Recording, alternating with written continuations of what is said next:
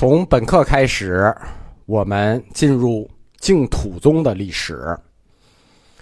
从佛教史的发展角度来看，在这个时间点，我们也必须开始讲净土宗，因为我们佛教通史前面的课，禅宗已经讲到了五家七宗的开始，马上就要进入五家七宗的分裂。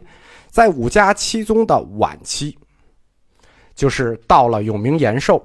禅宗和净土宗就合流了，所以说，再过一段时间，历史再过一段时间，我们就没有纯粹的禅宗，也没有纯粹的净土宗。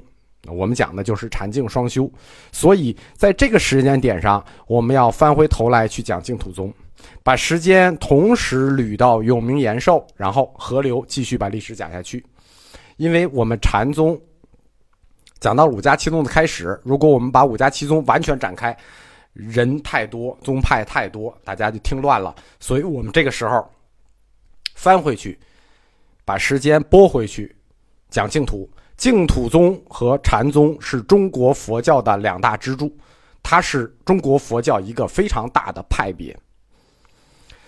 所谓净土信仰，是指信仰阿弥陀佛，称阿弥陀佛的名号。死后就能往生西方净土，所以我们一般也把净土宗信仰称之为净土信仰或者西方净土信仰，但这是一种很笼统的说法啊，也很不确切，在学术上是站不住的。因为我们今天一说净土信仰啊，西方净土、阿弥陀佛净土，但是中国的净土宗首先兴起的净土信仰可不是西方净土信仰。在中国兴起的第一个是兜率净土信仰。什么是兜率净土信仰呢？就是弥勒净土。大家要把这个两个字分清楚啊！弥勒佛和弥陀佛它是两个佛，弥勒佛是未来佛，弥陀佛是西方净土的这个佛。在中国第一个兴起的净土是那个未来佛弥勒菩萨的净土，那块净土叫兜率净土，在兜率天宫。弥勒信仰一直有两支信仰，弥勒菩萨的信仰还不是一支，它很很有意思，它是两支。首先，弥勒菩萨他是唯一一个既叫菩萨又叫佛的人，就是他既叫弥勒菩萨，他又叫弥勒佛，这唯一一个啊，又是菩萨又是佛。第二，他的信仰有两支，一支叫弥勒上升信仰。什么叫弥勒上升信仰？就是信仰信仰弥勒菩萨。生于兜率净土啊，就是兜率天宫，这就是中国的第一个净土信仰啊，兜率净土信仰，弥勒信仰。然后他的另一支信仰叫弥勒下生信仰，就弥勒菩萨，他又分两支信仰。弥勒下生信仰是什么呢？呃，实际就是武装起义的一个根源。呃。弥勒信仰在中国民间一直秘密流传，从它开始有就一直秘密流传。当然了，是唐末以后啊，唐中期以后一直秘密流传，到元朝就演化成了白莲教。可以说，中国历次封建王朝的起义背后都有弥勒菩萨下生信仰做理论支撑，就是弥勒菩萨，呃，降生世间。龙华三会，然后呢，就带领大家创造一个美好新世界。这个，所以说每次武装起义都有弥勒下生信仰的影子。他的上升信仰呢，起于三国晚期，兴于南北朝时期，在隋唐后期啊就衰落了。呃，因为每次武装起义都有他，每次武装起义都有他，你说政府不打击他，打击谁啊？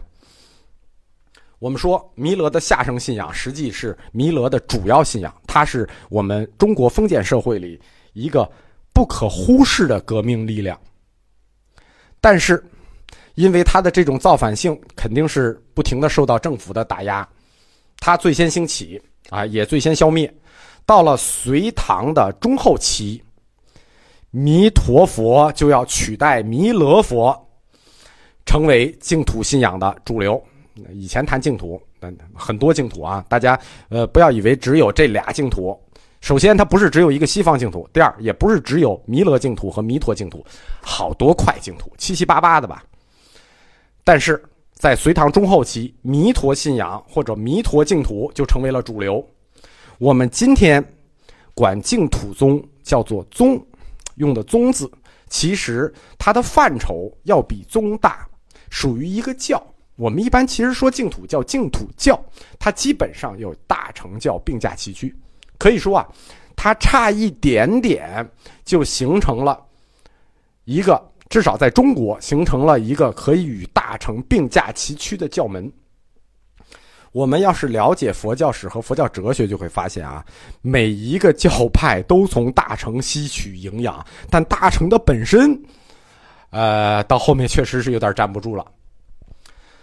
净土宗它它的传播是有特点的，首先它的修为形式非常简单，对吧？念阿弥陀佛就完了，所以说。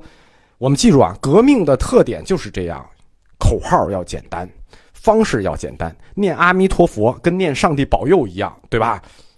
简单易学，深入民间，呃，随时拿起来就可以用。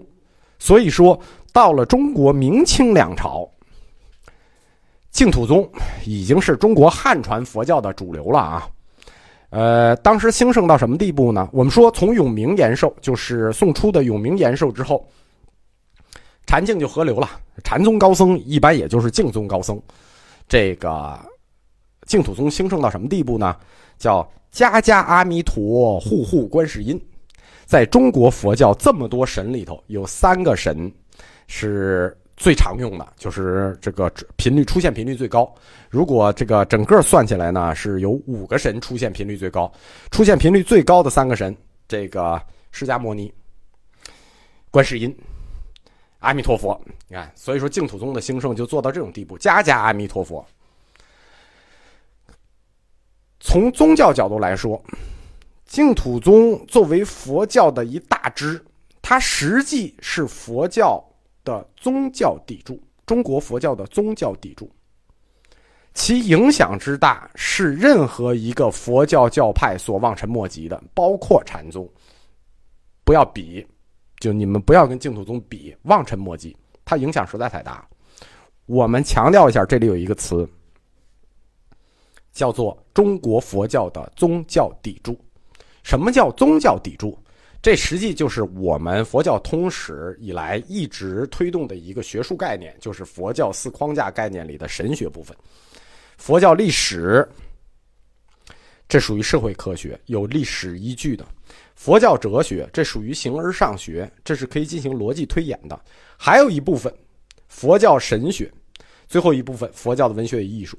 而净土宗就是属于佛教四框架中的神学部分。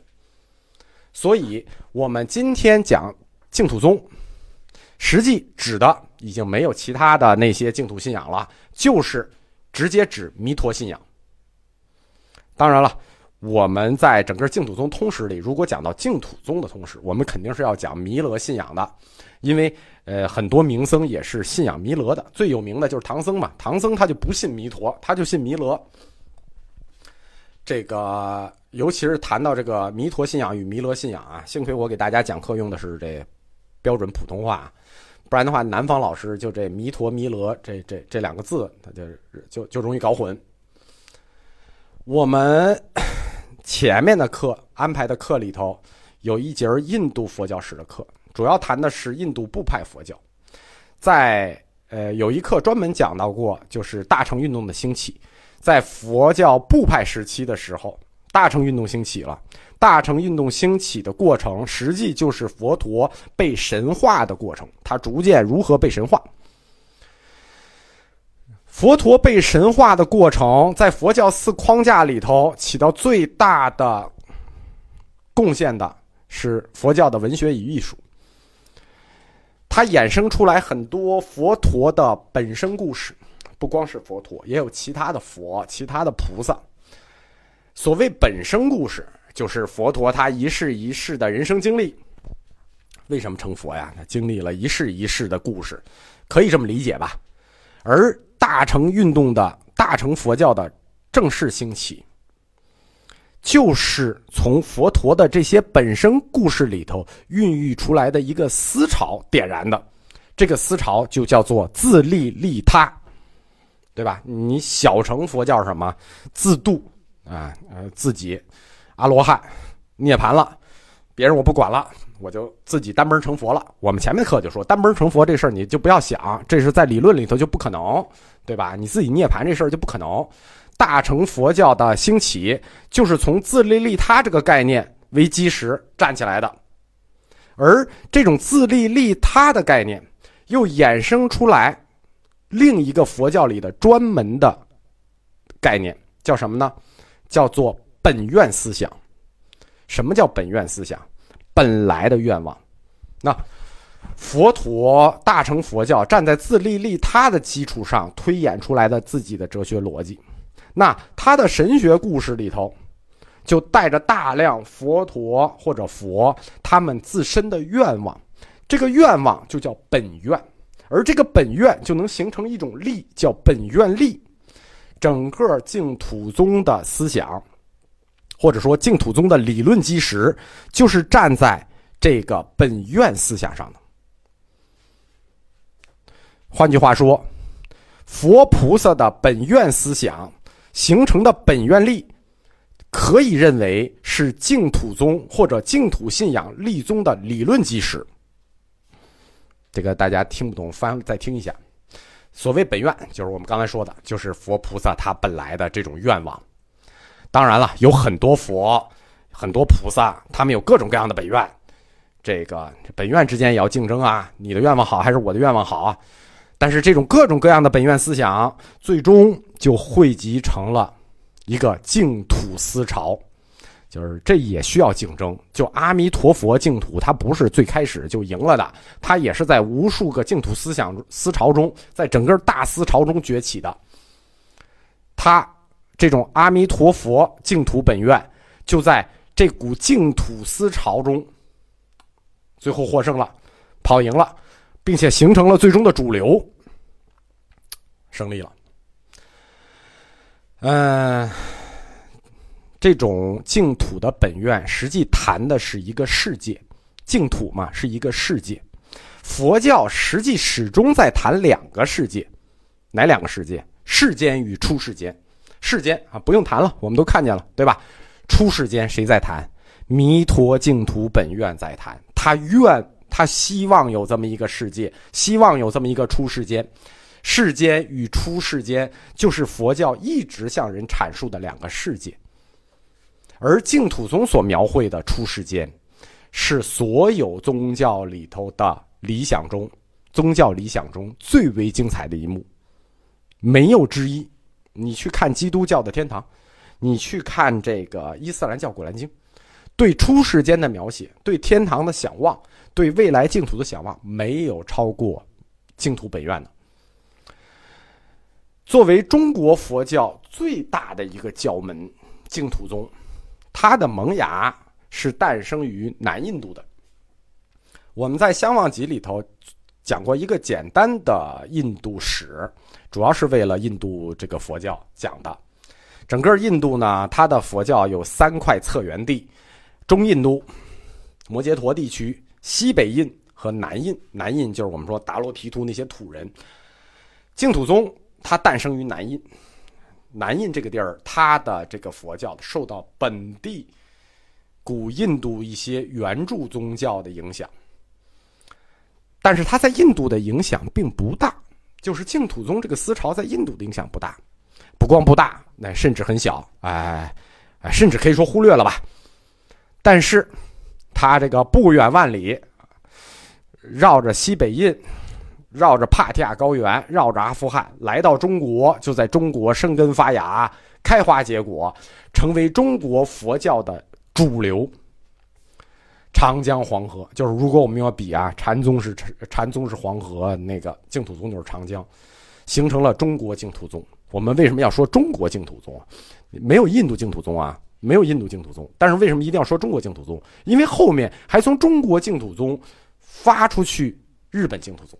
越南净土宗就是，我们还我们还有后代。整个净土思想它传入中国啊，作为种子，首先是书传过来，就是弥陀类的经书和弥勒类的经书，呃，传入中国时间呢，要比佛教最早传入中国稍微晚一点，稍微晚一点，大概是在东汉晚期。呃，而且是弥陀净土的书先传进中国，在东汉晚期，但是没有引起重视。这个净土思潮进了中国之后呢，有一点过于前卫啊，或者是什么原因，或者是翻译的不好。总之，它传入中国一百年之内没有人重视，一百年后，兜率净土弥勒类的经书传入中国，于是净土思潮在中国引起了重视。那就一带一就都都大家就都开始重视了。从西晋到南北朝时期，根据这个汤用彤先生的那个这个书说。弥陀信仰和弥勒信仰始终共同流行，并且后传入的弥勒信仰的势力更大。但是这种情况就是说，如果这个一直维持下来，我们今天信的就不是这个呃西方极乐世界，我们信的就是兜率天宫净土、兜率净土。但是扭转这一局面的，或者说打赢这场仗的，呃，是中国东晋的名僧。呃，我们中佛教中国化的旗帜性呃人物，或者说旗手庐山慧远，然后做理论这个理论工作，把这个理论工作彻底拓开的是谁呢？是南北朝时期东魏的谭鸾大师。南北朝时期的国家啊很多，呃，我们一般是用北魏孝文帝做一个标志打断一下啊，这样就好记。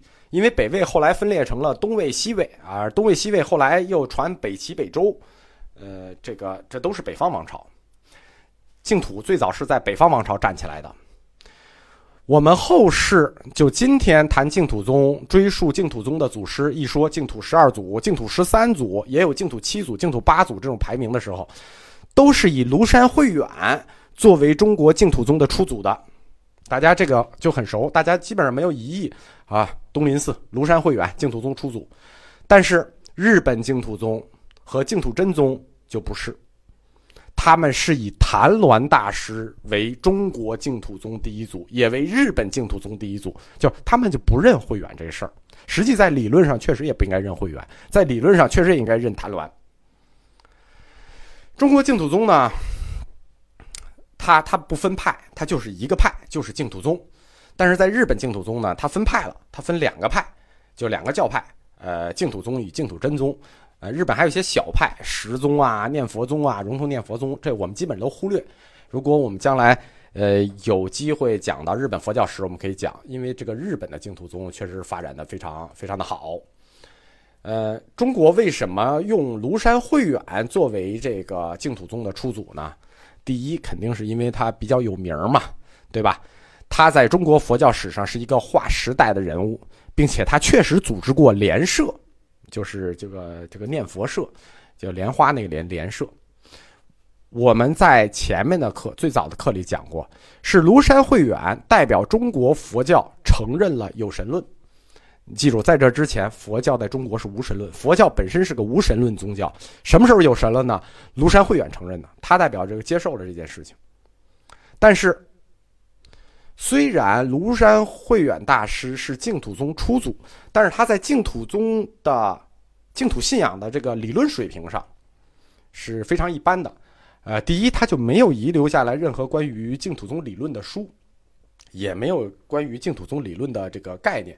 只是他确实是组织过联社，支持过念佛。后来呢，这个大家反正有名嘛，大家就说他是老大了，出祖了。但实际上，中国净土学说或者说净土学说的中国化真正的奠基人，净土宗真正的出祖是谁呢？谭鸾大师，因为他开创了一个中国式的理论。叫做二道二立说，谭鸾先发二道二立说，成为了净土宗判教的依据。我之所以是一个宗，我是要有判教理论的。我判我和别人有什么不同？你没有判教理论，你怎么就成一个宗？这个理论就是谭鸾做的。然后他又根据他的二道二立学说，论述了我们往生净土可以成佛这一理念，就是说。我得，我得给你说明，我得给你论证出来。他完成这一论证，实际就等于为我们敞开了净土的大门。我们看啊，有理论了，二道二立；有归去了，什么叫归去？就是你最最终的地方，西方净土，对吧？有理论，有目标，那剩下的是什么呢？是方法喽，对不对？就是怎么做，应该做，并且有目标，那就是理论啊，就是方法。这个方法呢，谭鸾大师也很厉害，他迅速简化了这个成佛的方式，简化了修行方式，叫做称名念佛，就以称名念佛为主。什么叫称名念佛？顾名思义啊，就是念佛的名字，念阿弥陀佛。这样，谭鸾大师从学说上、理念上、修行方式上，这就把印度的弥陀信仰彻底的改造成了中国的净土学说。所以我们说，它是真正理论上的中国净土宗初祖。隋唐时期呢？它不光是一个文化的黄金时期，它也是佛教中国化的最关键的时期。中国佛教八宗，各个宗派都是隋唐时期建立的，这就有点像我们党的这个建国八大民主党派。如果你不是建国以前建立的，四九年以前就有你参与建国，那以后建立的，你今天建立一个，你都叫非法组织，对吧？净土宗也是在这一时期成为了一宗，与其他宗并立的。弥陀信仰，我们说弥勒信仰、弥陀信仰都传入中国以后，在隋唐时期，弥陀信仰有很多名僧弘扬，比如庐山慧远，还有一个慧远社论的净影慧远，天台宗的呃四祖智以，三论宗的家乡吉藏，呃最有意思的是唯识法相宗，这个师傅唐僧呃信的是弥勒信仰，然后徒弟窥基信的是弥陀信仰啊，都都弘扬这个，但是这个阶段。净土宗的理论非常的含混，为什么呢？第一，弥陀净土到底是什么？到底是个什么样？是化土还是爆土？这个我们后面会讲什么叫化土，什么叫爆土。还有这块净土是实有还是唯心，对吧？大乘理论讲万法皆空，既然万法皆空，那这块净土是空，是唯心的、心造的还是实有的？还有就是，这个弥陀净土它到底在哪儿啊？它的地理位置是什么？是三三界以内还是三界以外啊？